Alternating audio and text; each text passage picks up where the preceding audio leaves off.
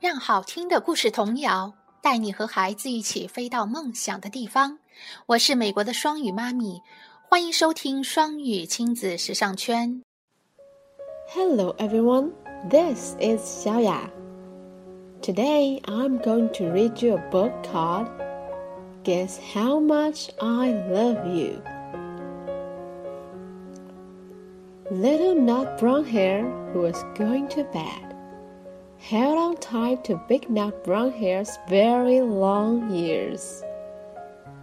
He wanted to be sure that big nut brown hare was listening. Guess how much I love you, he said. Oh, I don't think I could guess that, said Big Nut Brown Hare.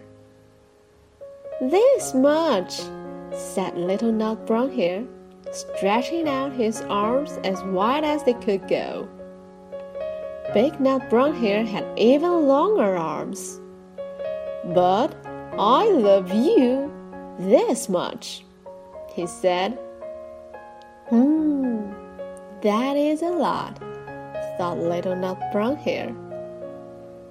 I love you as high as I can reach, said Little Nut Brown Hare. I love you as high as I can reach, said Big Nut Brown Hare.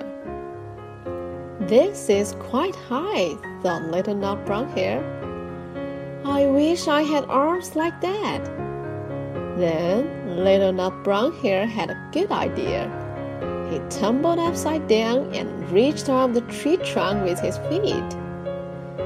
I love you all the way up to my toes, he said.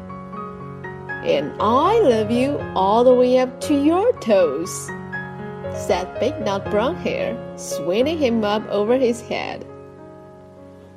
I love you as high as I can hop, laughed Little Nut Brown Hare, bouncing up and down. But I love you as high as I can hop, smiled Big Nut Brown Hare, and he hopped so high that his ears touched the branches above. That's good hopping, said Little Nut Brown Hare. I wish I could hop like that. I love you all the way down the lane as far as the river, cried Little Nut Brown Hare.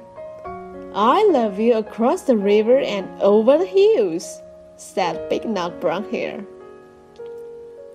That's very far, thought Little Nut Brown Hare. He was almost too sleepy to think anymore.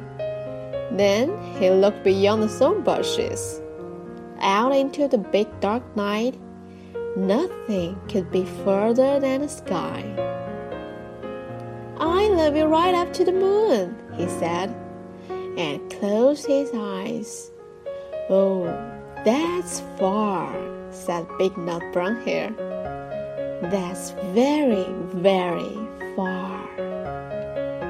Big Nut Brown Hare settled Little Nut Brown Hare into his bed of leaves. He leaned over and kissed him good night.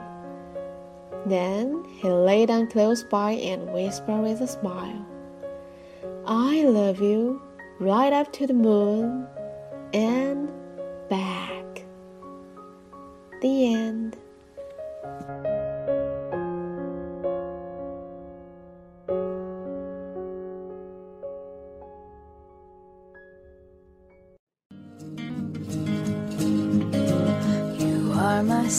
感谢收听。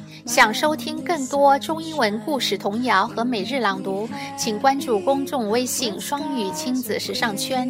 想参加每日中英文朗读、经典对白、双语连载、K 歌接龙、育儿亲子交流等各种活动，请在我们微信订阅号“双语亲子时尚圈”回复“双语亲子”加入微信群参加活动。感谢爱心志愿者们热情发起丰富多彩的活动，朋友们积极参与和支持。也欢迎更多朋友参与和投稿